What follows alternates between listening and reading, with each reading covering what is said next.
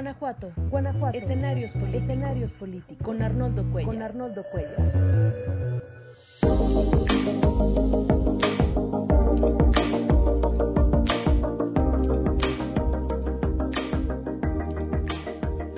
Hola, ¿qué tal? Muy buenas noches. Muchas gracias por acompañarnos en esta videocolumna en ya el mes de febrero de 2022. Entre la pandemia, el encierro, las olas que no nos han dejado, bueno, la política que está agitada más a nivel nacional que a nivel local, hay que decirlo, se nos va rápido el tiempo. La Feria de León, que con todo y la polémica está ya a punto de terminar, quizás propiciando también que se mantenga esta ola de contagios. Vamos a ver los resultados. Eh, León es uno de los municipios que presenta un mayor crecimiento de casos y que tiene sus hospitales también con alto grado de ocupación. Se decidió hacerlas, se prefirió la economía por encima de la salud. Nunca se observaron eh, las medidas para una eh, convivencia con distancia. Y son muchas las, las imágenes de una feria atestada de eventos masivos. Y bueno, deciden las cosas, el gobierno del estado fuerza las cosas en la Secretaría de Salud, el secretario de Salud no tiene manera de oponerse ni quiere hacerlo y el municipio tampoco. Eh, vamos a ver qué pasa con esto. A nivel nacional, ya lo hemos visto, entre esta decisión de Andrés Manuel López Obrador de abrir su sucesión desde mediados del año pasado y de manejar un juego que él dice que es abierto, pero que no deja de ser una reedición del viejo tapadismo priista, con precandidatos que lo son y no lo son, pero son funcionarios públicos y reciben algunos tratos preferenciales, otros eh, una especie de beneplácito, otros algún tipo de censura o de sanción jugando con eh, el viejo dedazo presidencial, de todas maneras. Vamos a ver qué resulta de eso. Eso ocurre dentro del partido Morena, en la oposición, pues como ocurría en la época del PRI, todo muy desdibujado, en la peor época del PRI, eh, con partidos semidescabezados, preocupados por muchas otras cosas, peleándole temas al presidente, agarrándose de los temas polémicos que surgen, más bien de investigaciones periodísticas, de otro tipo de cosas, pero sin construir candidatos fuertes, que más bien parece que provendrán de fuera de los partidos políticos, incluso poniendo en riesgo temas institucionales como el del INE, donde por un lado está la crítica dura, el ataque desde Morena desde la presidencia de la República, y por otra, pues la, la idea de que el presidente del INE, Lorenzo Córdoba, pudiera ser candidato de una alianza opositora, lo cual le daría el traste pues al capital de neutralidad política construido por este instituto. O sea, por donde lo vean, las cosas mal y preocupantes. Pero nos toca revisar Guanajuato, nos toca analizar Guanajuato. Parece que sobran los temas eh, para revisar la, la, situación nacional. Abundan los análisis de todo tipo. Cada quien puede leer los que guste, leerlos todos y eh, se requiere tener una visión más objetiva y ponderada, que de todas maneras es difícil por la polarización que vive el país. Escuchar los noticieros de radio que más se acomoden a las preferencias políticas de cada quien y continuar esta división que, que cruza el país de norte a sur, de este a oeste, de quienes consideran que el de Andrés Manuel López Obrador es un gobierno pasable o necesario o que está haciendo bien las cosas incluso o que no había de otra y quienes definitivamente lo repudian, creen que tendría que terminar rápido y que es el peor gobierno que nos ha tocado. Pero ¿qué pasa en nuestro estado? O sea, por fortuna, por evolución política, desde hace tiempo, importa lo que pasa en los estados, importa la política local. Y en buena medida es una construcción de esos partidos tan sujetos a crisis el día de hoy, tan afectados los partidos opositores, no el PRI, pero sí el PAN, sí en su momento lo que fue el PRD, que hoy está, bueno, pues en buena medida en Morena, y el PRD es prácticamente un cascarón vacío. La izquierda, digamos, y la derecha demócrata y liberal, que construyeron a fines del siglo pasado esta posibilidad de alternancia que empezó en los estados y que Guanajuato fue uno de los primeros que vivió estas luchas y que caminó por esta senda con algún tipo de, éxito, de buena fortuna, no exenta de particularidades políticas, de negociaciones a las que fueron ajenos los ciudadanos en alguna medida, no, no, no, no totalmente ajenos, porque también desde las movilizaciones ciudadanas se propició lo que después las cúpulas políticas ratificaron, que fue el relevo del PRI en el gobierno del estado, en muchos municipios y después una pluralidad viva que tuvo una gran vitalidad por muchos años, que hoy otra vez se ve feneciente, como lo reconocía el propio Diego Sinue Rodríguez Vallejo en la entrevista que le hice el año pasado, diciendo que no tenía el PAN oposición en Guanajuato y que eso era lo peor que le podía pasar, y ciertamente. Pero vivimos aquí una efervescencia similar a la que se vive a nivel nacional, o de otra manera se está trabajando el tema de la sucesión en Guanajuato. Es ya la segunda mitad del sexenio, ya pasamos el cenit del gobierno de Diego Sinue, empieza la segunda parte, para algunos declinación, para algunos maduración del gobierno, no lo sé.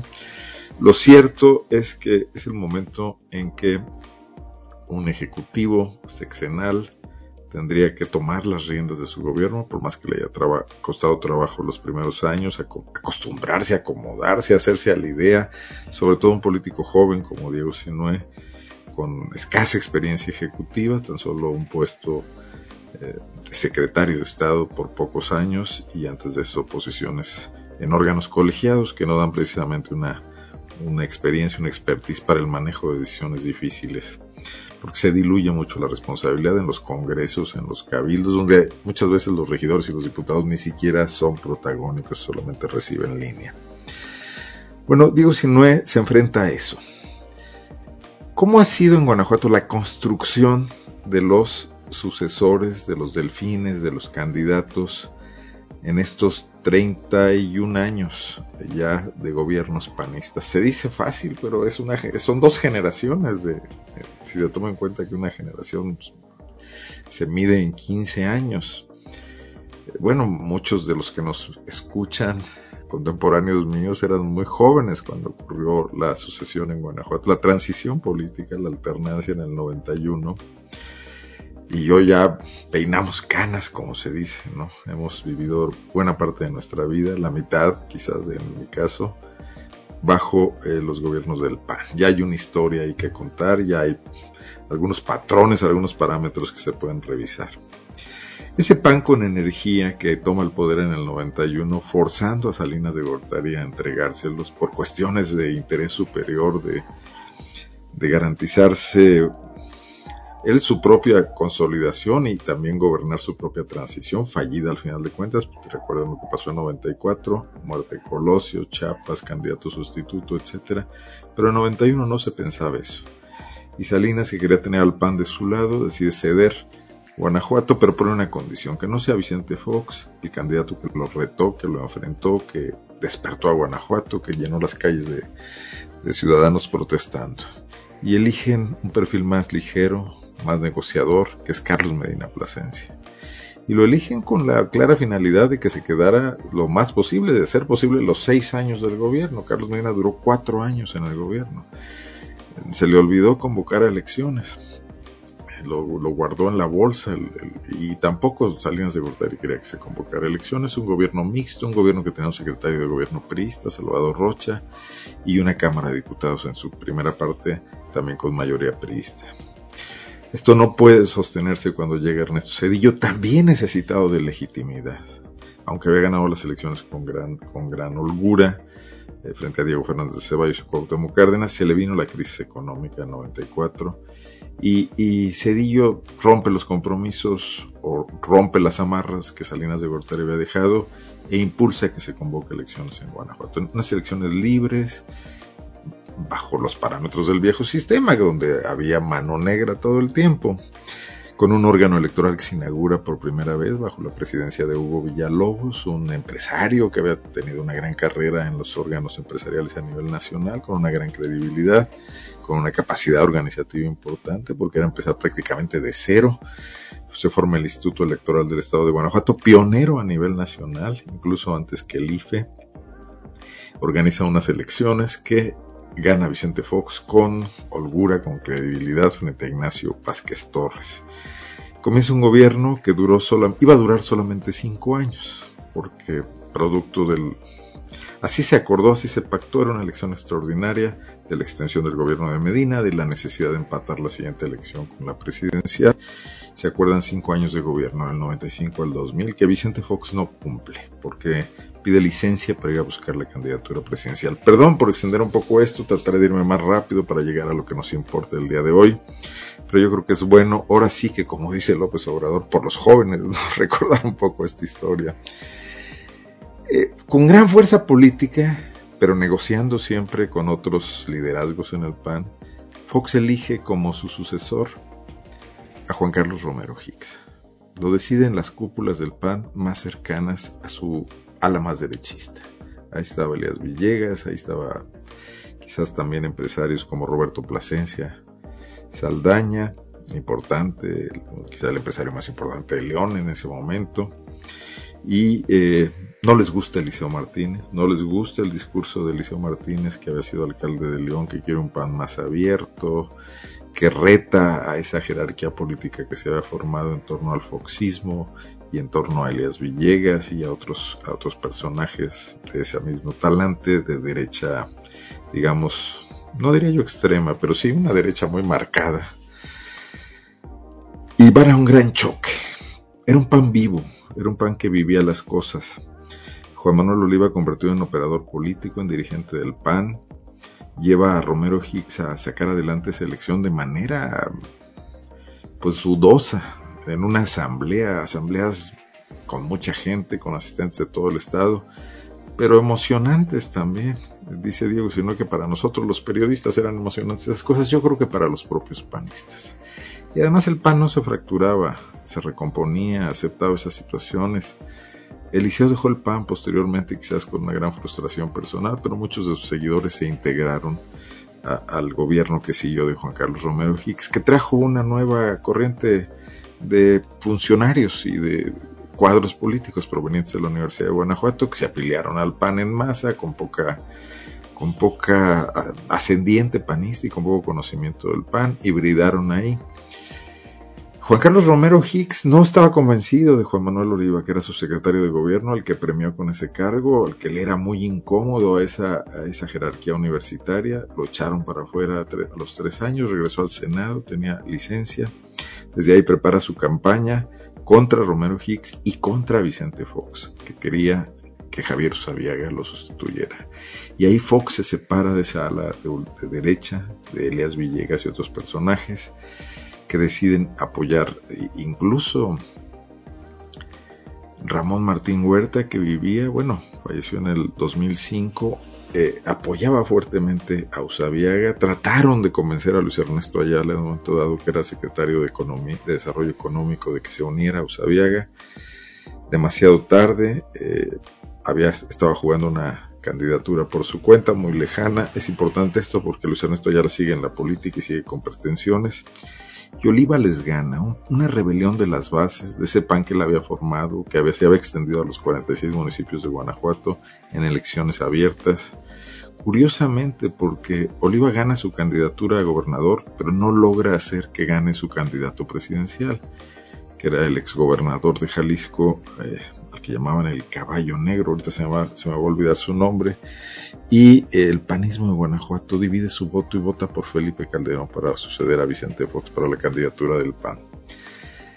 Juan Manuel Oliva, que se enfrentaba a la situación de ser miembro del Yunque, de tener una lealtad a esa organización, siempre lo ha negado, pero bueno, hay muchas señales que lo, que lo, que lo marcan. Una de ellas la designación de su secretario de gobierno, Gerardo Mosqueda, de escasa militancia en el PAN, pero de una gran militancia en grupos de ultraderecha.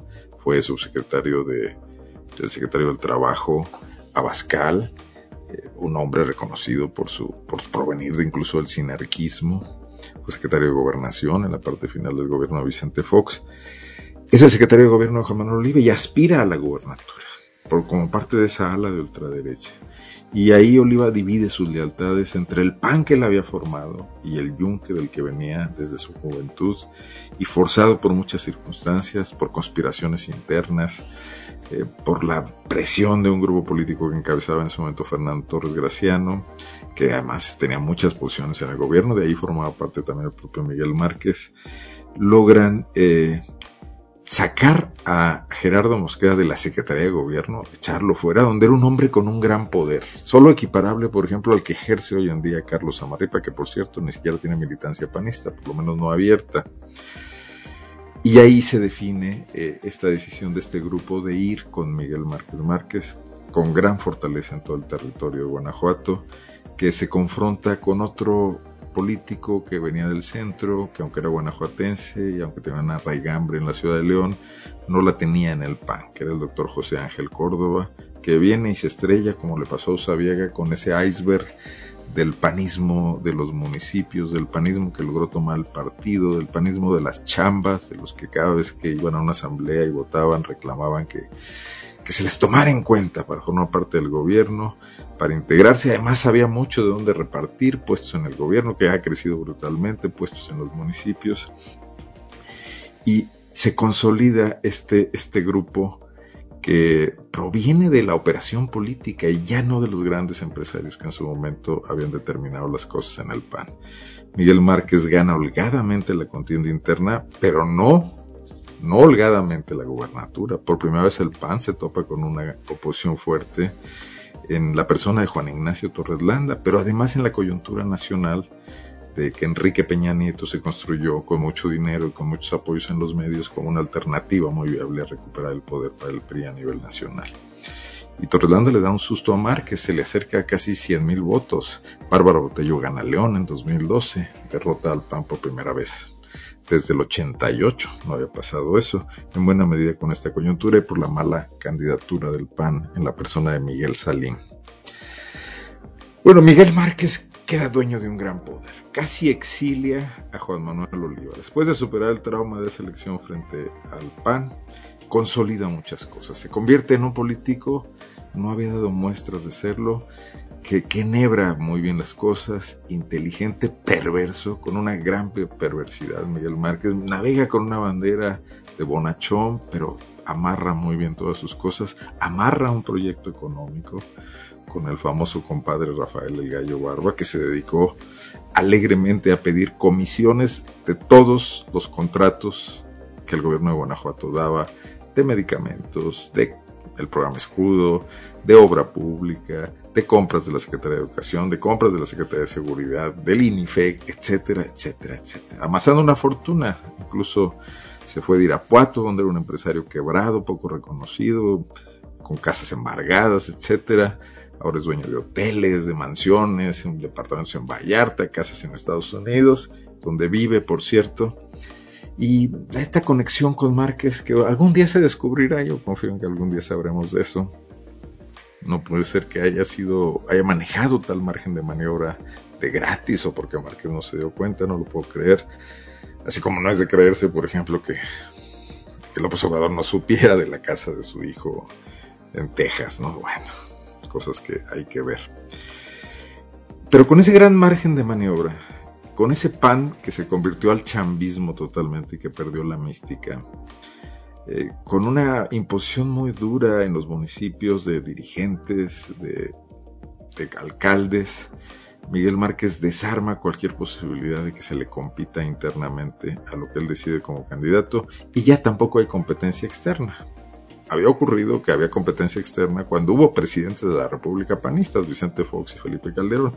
Con Enrique Peña Nieto eso ya no les importaba. Y Márquez inventa un candidato. Ese candidato es Diego Sinue Rodríguez Vallejo. Lo diseña. A estas alturas de su sexenio, a la mitad de su sexenio, ya Miguel Márquez había designado a Diego Sinue como secretario de Desarrollo Social y ya pensaba construir su candidatura.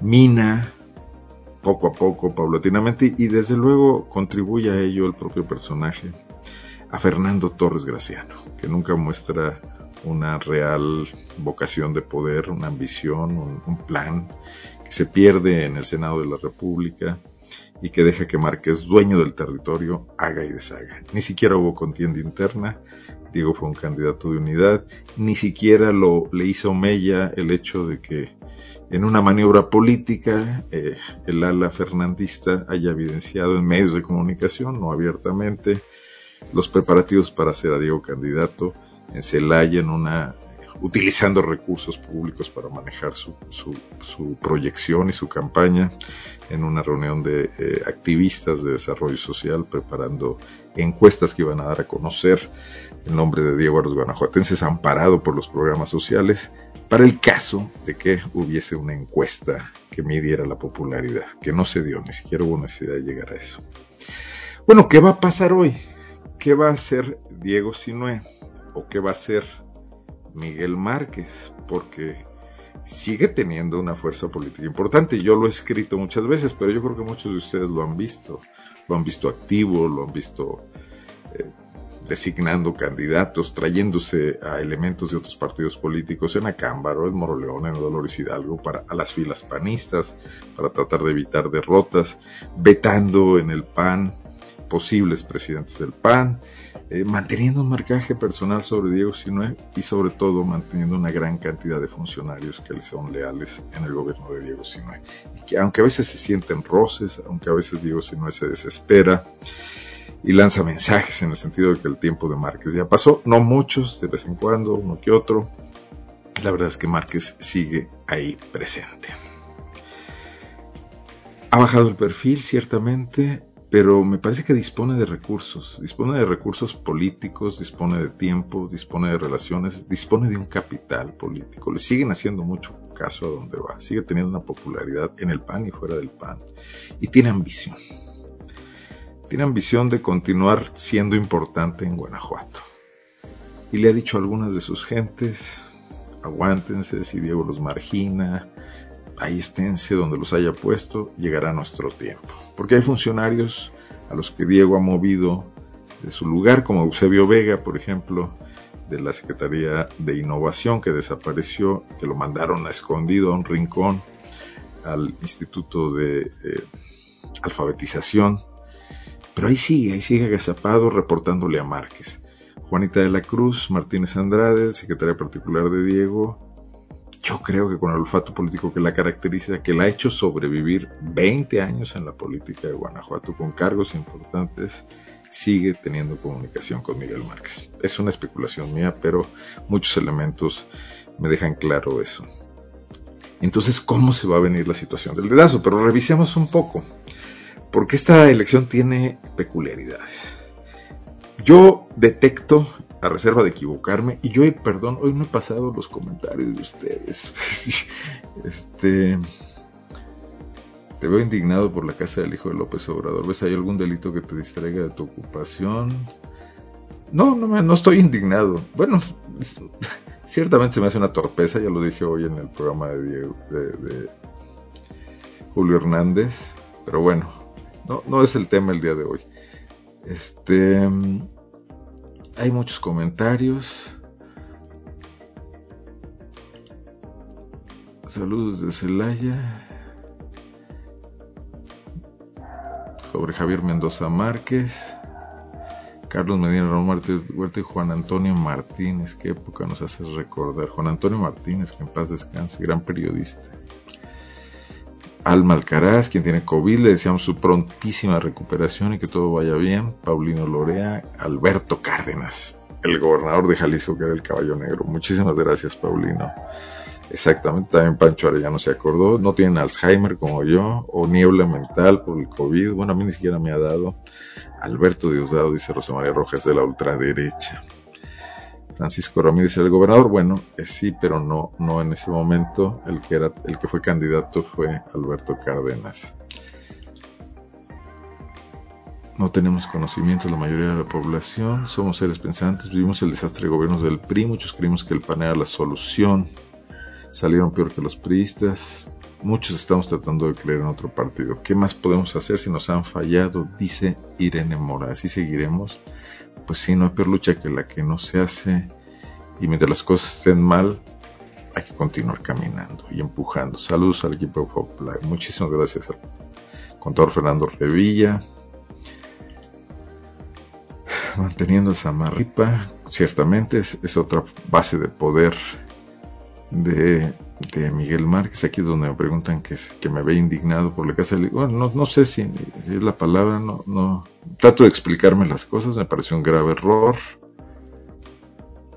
Bueno, ojalá, ojalá también ustedes me aporten algunos datos de lo que voy a hablar. Ahora, excelente reseña del panismo, dice Luis Silva. Muchísimas gracias, Luis. Bueno, pues lo que hemos vivido, ¿no?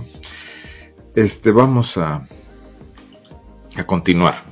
Veo estos candidatos, a ver qué les parece. Sin orden, sin, sin, sin prelación de ningún tipo, los nombres tal cual. Las mujeres son importantes en este momento porque hoy tenemos una, eh, un tema claro de que debe haber paridad de género en las candidaturas de los gobiernos de los estados. De, la cantidad de elecciones que vaya a haber en el 2024, la mitad de las candidatas de cada partido político deberán ser mujeres. La mitad de los candidatos deberán ser mujeres. Y Guanajuato no ha tenido nunca una candidata mujer por el Partido Acción Nacional. No ha tenido ni siquiera una presidenta del Partido Acción Nacional. Creo que es una coyuntura interesante. Pero además se da el tema de que los partidos todavía con esta misoginia residual o ni tan residual eh, deciden elegir mujeres donde creen que tienen el voto más seguro, donde no están en riesgo, piensan que una candidata mujer todavía les puede restar votación y en ese caso Guanajuato también se convierte en candidato a tener una candidata mujer. Y hay donde escoger, pues está muy claro, están dos alcaldesas en las principales ciudades de Guanajuato, eh, que están a la vista, Alejandra Gutiérrez Campos, Lorena Alfaro, y que están haciendo cosas y trabajando por el tema y preocupadas porque sus gobiernos reflejen su posibilidad de crecimiento. Y de la secretaria de gobierno, Livia Denise García Muñoz Ledo. De no ser por el tema de su enfermedad, en esta lista podría entrar también Alejandra Reynoso, una política profesional que ocupaba muchos cargos legislativos y que tiene muy buenas conexiones a nivel nacional en el PAN creo que le afecta mucho el hecho de padecer una enfermedad grave la que está dedicada de tiempo completo y le quitará tiempo para dedicarse a esto y que ojalá también le vaya lo mejor posible combatiendo ese padecimiento. Alejandra Gutiérrez se convierte en la candidata del CEN del PAN, se convierte también en, en quizás ningún político ha salido de León a la gubernatura salvo Carlos Medina y por la vía de un interinato, en alguien que pudiera retar esa maldición. Hasta ahora no va bien, se le notan mucho las ganas, ha cometido errores, está corriendo demasiado, trae tenis todo el tiempo y puede tropezar. Pero ahí están estas tres mujeres que si se decidiese a nivel federal por una coyuntura política que la candidata en Guanajuato es mujer, no hay de dónde hacerse. Ninguno de los otros cinco o seis que les voy a mencionar tendría posibilidad alguna y la candidatura debería definirse entre estas tres candidatas mujeres, entre estas tres aspirantes. Ya las revisaremos. Los hombres. Luis Ernesto Ayala, por edad, por antigüedad. Ahí alguien me dijo, es el Biden guanajuatense, alguien que lo quiere sin duda. Yo creo que le falta. Le falta firmeza política, le falta dejar de navegar de muertito, le falta apertura, le falta modernidad política. Pero puede ser una solución, puede ser un acuerdo entre los grupos, sin duda es parte del ala de derecha del PAN, del ala tradicional del PAN, y, les daría confianza a muchos. Antes de, comentar otras cuestiones de las que estamos acá, termino la lista. Aldo Márquez, el más joven, de la camada de Diego, una creación de Diego. Sería el Diego si no es de Diego sino Alguien surgido de la nada, con un cargo menor en la administración pública, ahora diputado. Pero también se le ve poco serio. Se fue a la feria, a la fiesta esta de Lupita Robles, se dejó tomar fotografías, le gusta la pachanga, no ha sido un diputado brillante. Eh, bueno, pero ahí está. Quería ser presidente del PAN, o Diego quería que fuera presidente del PAN y Miguel Márquez lo. Pese a que son familiares en algún grado lejano, no lo dejó llegar y eso propició el interinato de López Mares, Eduardo López Mares. Daniel Díaz Martínez se le menciona mucho. Quiero, quiero compartirles una, una foto. Permítanme un segundo porque me parece importante. Y díganme si la observan.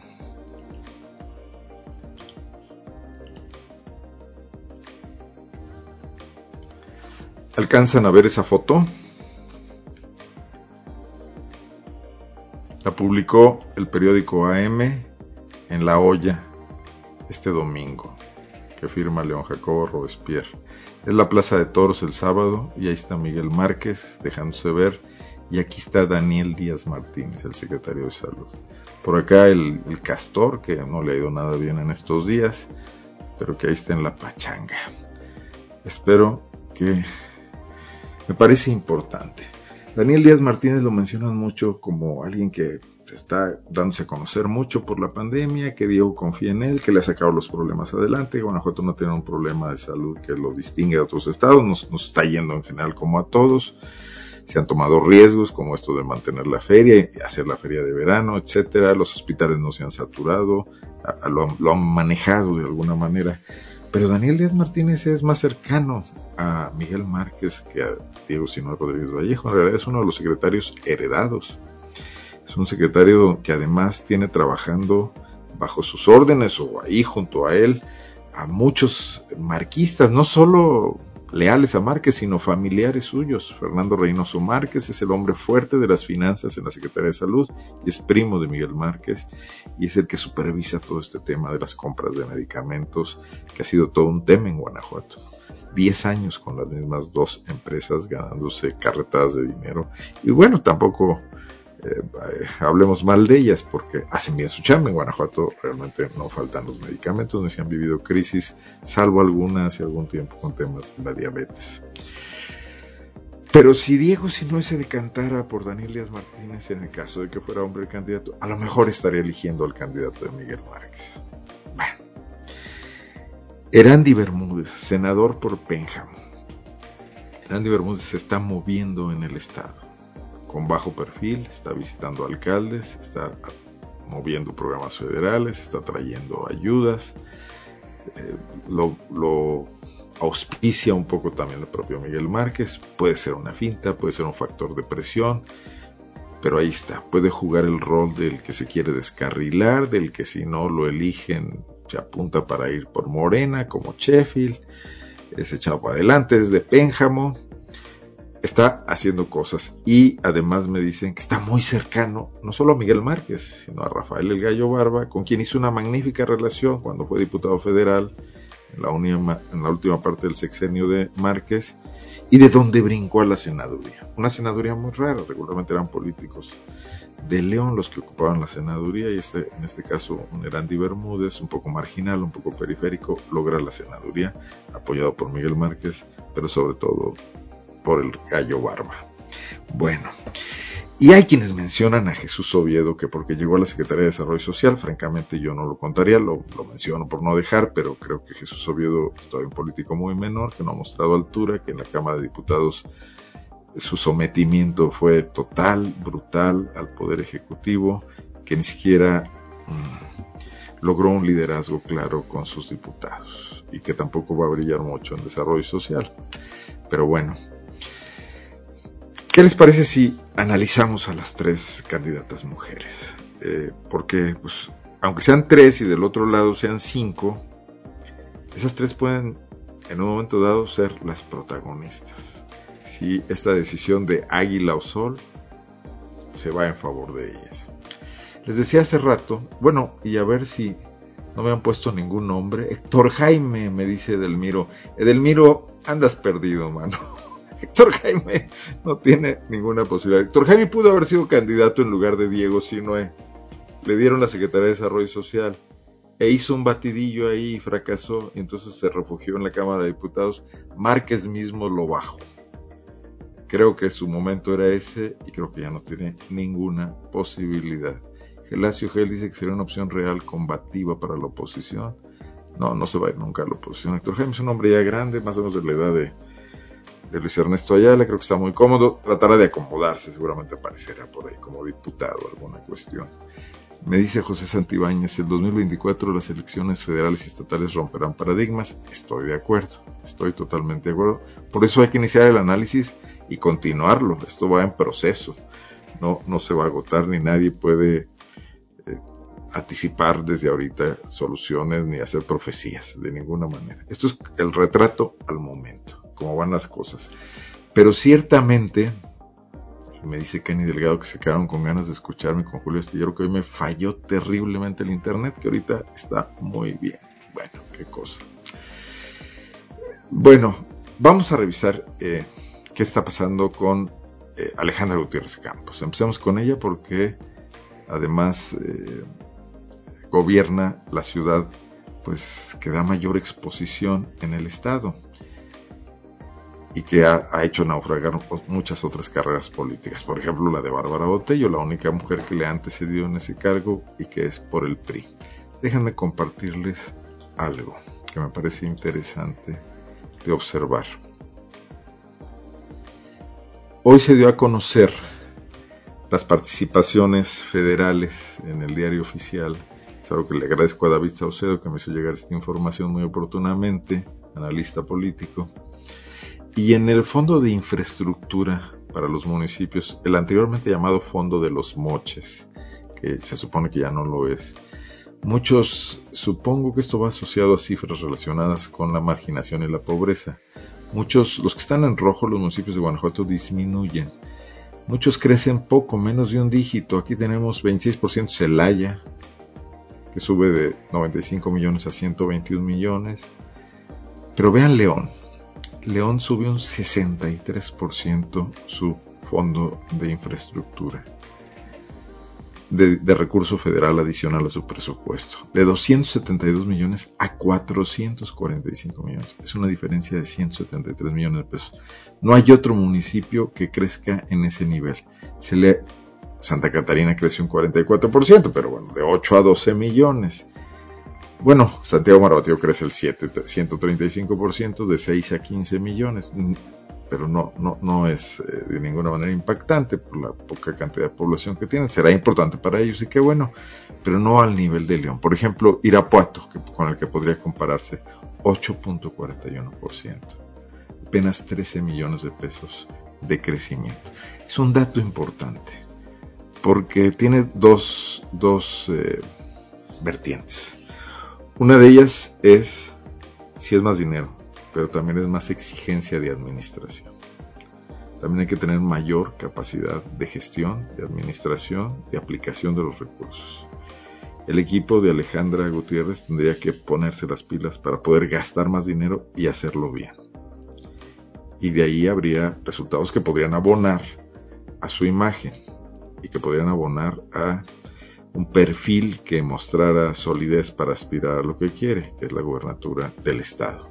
Pero también puede ser un riesgo, si eso no se aplica bien, si no se eligen bien los programas que habrá que eh, en los que habrá que invertir, si no, si no se le da el clavo entre los intereses que se manejan en la ciudad, poderosos, importantes, y las necesidades de la ciudad.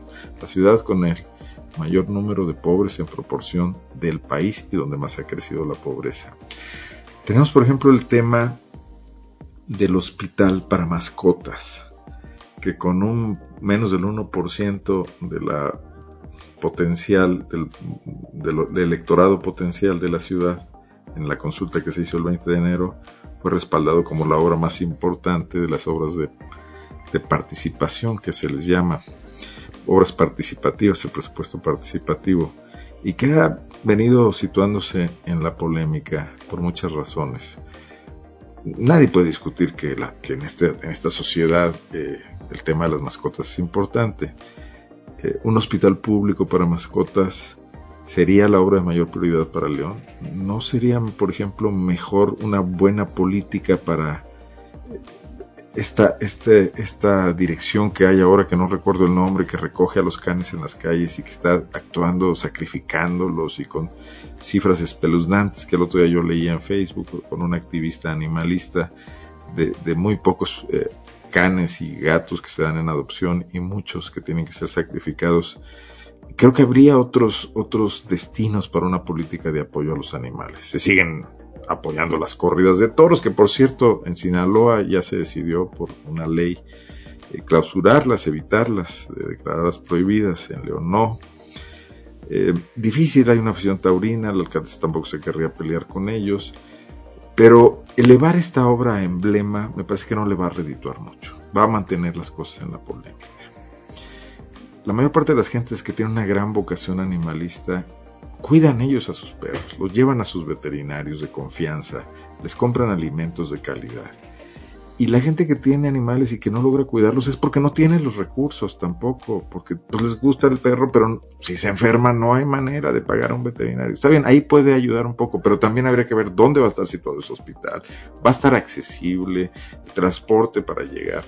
Hay muchas cosas. No, no es solo el hospital, la obra de infraestructura que cuesta 35 millones, es también los médicos veterinarios que van a trabajar ahí, el servicio de cuántas horas va a ser, muchas cosas más. Es dejarse ir de alguna manera con, con, una emoción personal y no con una planificación. Y es una mala señal para administrar hoy un recurso tan amplio como este. Entonces, puede ser un arma de dos filos recibir tanto dinero. El equipo se ve flojo, el equipo de la alcaldesa. Preocupa que tenga tanto poder un político de tan bajo perfil como Daniel Campos Lango, eh, que ha sido pues, un activista panista, un grillo panista, que fracasó cuando se le dio la responsabilidad de director de desarrollo social en el gobierno de Héctor López Santillana, peleó con él, lo nombró Diego Sinue porque su compadre lo quiere mucho, hoy está incluso distanciado de Diego, de Diego Sinue, Alejandra lo respeta, lo lleva, la esposa de, de Campos Lango es regidora, Yaret González, y han constituido una mancuerna de poder ahí importante. Él saca adelante esta consulta, saca adelante el hospital veterinario, pero no parece ser el perfil adecuado para tomar decisiones correctas en León. Y muchas de estas pensadas en un esquema de propaganda, pero demasiado obvio, que puede terminar siendo contraproducente. Estamos a tiempo de corregir, Alejandra acaba de pasar los 100 días, está a tiempo de corregir ella y de hacer un equipo más incluyente. Tiene gentes de experiencia ahí en la administración y en el propio cabildo que podrían ayudarle mucho, un equipo más plural, habrá que ver. Lorena Alfaro, que se fue de viaje recién llegando, eh, después de salir una enfermedad de COVID en Irapuato, ha mantenido un perfil más bajo, quizás salvo el viaje no había tenido tantas apariciones espectaculares, no parece traer una política diseñada para aparecer públicamente, ha estado tomando decisiones importantes e interesantes, como fue acordar con los ambientalistas de León eh, respetar su planteamiento de que una torre médica para lo que había inversión estatal no se realizara en el parque Irecua como estaba planeada que se negociara, que hubiera la manera de que se protegiera ese, recurso ambiental de Irapuato y también de que se compensara cualquier posible daño. Y los ambientalistas decidieron de poner este amparo que con Ricardo Ortiz había estado empantanada esta discusión, este debate. Eh, me explican eh, en Irapuato eh, algunos funcionarios del municipio que la necesidad de ir a, a, las ferias de turismo en Europa, la FITUR, y a platicar con empresas españolas, les gustan mucho a los panistas los españoles, eh, tiene que ver con que les van a entregar el Inforum de Irapuato, una infraestructura que se ha convertido en un verdadero elefante blanco que estaba manejado por un fideicomiso al que le aportaba dinero el gobierno del estado y ahora el municipio tendrá que hacerse cargo. Tienen que hacer algo con él porque si no corre el riesgo de que pase lo mismo que con el polideportivo este, el, para, el paralímpico, el paralímpico de Irapuato que está en desuso y saqueado porque nunca fue utilizado una mala planeación federal y local del municipio que dirigía Jorge Estrada Palero y de la CODE federal de la Comisión del Deporte que eh, de, Enrique Peña Nieto. Creo que era Enrique Peña Nieto, ya no recuerdo si era con Felipe Calderón, era un agente del Partido Verde quien dirigía eso. Déjenme revisar algunos comentarios. Hoy no he no estado pasando muchos, perdón. Dice David Saucedo, sí me citaste, sí, sí, te di todo el crédito de que tú me conseguiste esa información, estás muy atento, David Saucedo. Eh, Paulino Lorea, la caballada está formada por un rocín y tres potrillos. No, bueno, bueno, esa es la imagen que dice, ya no me meto a componer eso. Tendrían que tener las mujeres resultados extraordinarios, todo pinta que están súper frágiles dependiendo de los hombres que mandan en el PAN. Bueno, vamos a ver, hay también mujeres panistas empujando a nivel nacional y además es por ley.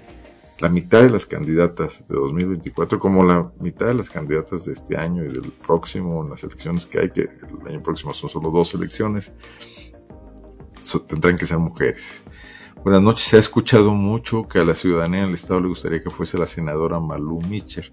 Bueno, tendremos que analizar después a la oposición. Malú Mitcher por Morena, desde luego, pero hoy estamos analizando al PAN. Llegará el momento de revisar qué hay, qué, con, qué, con qué, armas porta la oposición entre político y periodístico, dice Antonio Silva. ¿Crees tú, estimado Arnoldo, que como analista y observador permanente existe posibilidad real a dos años de la contienda electoral que el PAN pierda Guanajuato? Hoy no lo veo de ninguna manera, y menos por el hecho de que este es un bastión anti-López Obradorista y que incluso si a nivel nacional Morena consolida un proyecto para mantenerse en el poder, como hoy lo indican las cifras y los números de las encuestas y la popularidad del presidente, Guanajuato mantendrá esa actitud de resistencia. Se ve difícil que logren eh, doblegarla a este momento. Gracias a Connie Carranza que se conecta siempre desde Milwaukee. Saludos a su equipo los transmito y muchísimas gracias. En todo el país apoyan las corridas de toros, no es una cuestión de política, ni al caso su comentario. Hay gente que no le gustan las corridas de toros en el mundo y el maltrato a los animales y que maten a los toros. También hay que escuchar eso. Se tiene que gestionar reformas a los reglamentos para evitar un sacrificio sumario de las mascotas en los centros de control animal. Ese era al que me refería, centros de control animal, políticas más duras contra el abandono y la violencia. Así es, no todo sería el hospital. El veterinario, bueno, David Saucedo, que seguramente está contento porque lo cité. Futuriar con quién podrá ser la o el candidato del PAN es un despropósito, ya que todos los nombres que se barajan son grises, tirando invisibles. Descartar a la oposición es también un desaliento anticipado, pero parecen más viables y posibles. Respetable opinión, Gelacio Gel.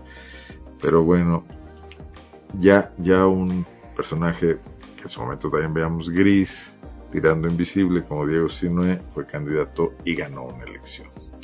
Y no se diga Miguel Márquez en su momento, que tampoco era muy carismático, lo fue después con el poder, cuando mostró ciertas dotes eh, de populismo, y, de, y, bueno, una buena vena para comunicarse con la gente. ¿Qué podemos concluir de todo esto? Diego si no tiene una difícil encomienda. Tiene que consolidar su gobierno, que no lo ha hecho. Consolidar su poder al interior de su gobierno, su liderazgo más bien dicho. Y tiene que empezar a pensar en su sucesión. Y los nombres que se barajan, la colección de nombres que veo, no me deja claro que ya esté pensando en eso. Y ya queda poco tiempo. Queda poco tiempo para construir un candidato. Y en cambio, eh, Miguel Márquez está jugándole al francotirador. Y como está colando algunos nombres que incluso si Diego se decanta por ellos, al final de cuentas serían también suyos y mantendría su ascendiente. Y habría que ver cómo conviven dos exgobernadores en su momento, queriendo ser influyentes los dos. Desde luego, yo apostaría en este momento por Márquez, que ha mostrado más habilidades y más tablas. Eh, pues eso sí puede generar en el PAN situaciones de mucho estrés. Pero es importante abrir esta discusión, es importante ver lo que está pasando, independientemente de lo que opinen quienes nos escuchan y que desde luego opiniones válidas, respetables y que aquí se comparten como todas de que está flaca esa caballada y de que son personajes muy grises. Pero que en Guanajuato no se esté hablando tanto de esto como si ocurre a nivel nacional, no quiere decir que no estén ocurriendo cosas y que en sus cargos públicos, en sus desempeños, algunos de estos personajes estén ya trabajando por ello y orientando sus estrategias en ese sentido, normando sus acciones pensando en la posible, en su posible participación en esa contienda del 24. Bueno, les agradezco mucho haberse conectado. Que Diego haga un testamento, dice Delmiro Gómez Ponce. Bueno, no creo, pero está bien, ya le ganó la idea a López Obrador el gobierno del PAN gasta mil millones en publicidad, un, un hospital veterinario es rescatable. 35 millones de pesos no parece mucho dinero. Lo que yo digo es que no es la obra emblemática que se quiso presentar. Habría otras que requerirían mucho más la ciudad. Gracias a Ricardo Alcalá. Ya funciona mejor el internet, Ricardo, gracias. Bueno, no, no es el que él vende, pero siempre me criticaba por eso. ¿Qué gobernador? Siendo optimista, los partidos deberán fortalecer sus cuadros de mujeres. Hoy están mucho más preparadas. Las mujeres tienen que luchar por eso. lo han luchado y lo han conseguido. Nadie les ha regalado nada a las mujeres.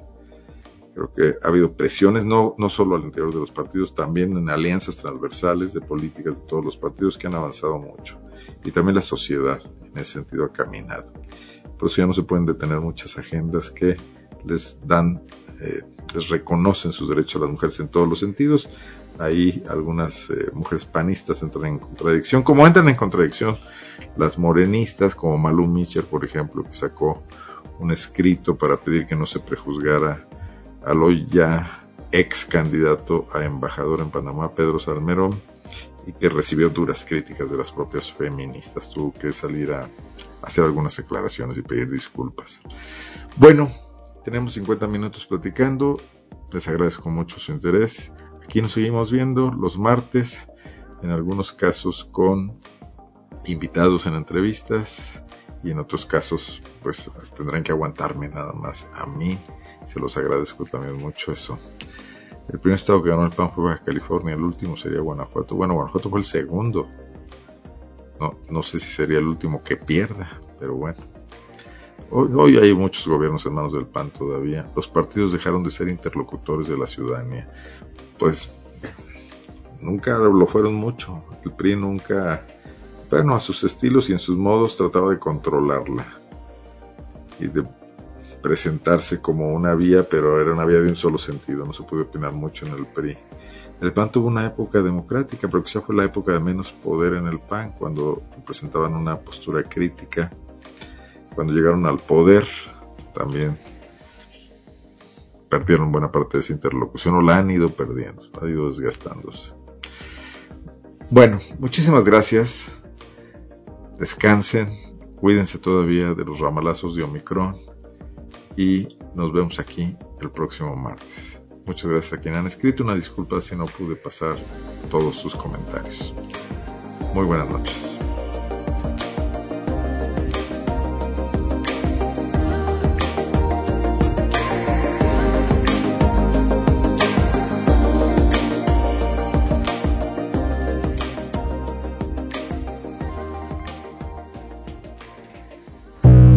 Guanajuato. Guanajuato. Escenarios políticos. Escenarios políticos. Con Arnoldo Cuello. Con Arnoldo Cuello.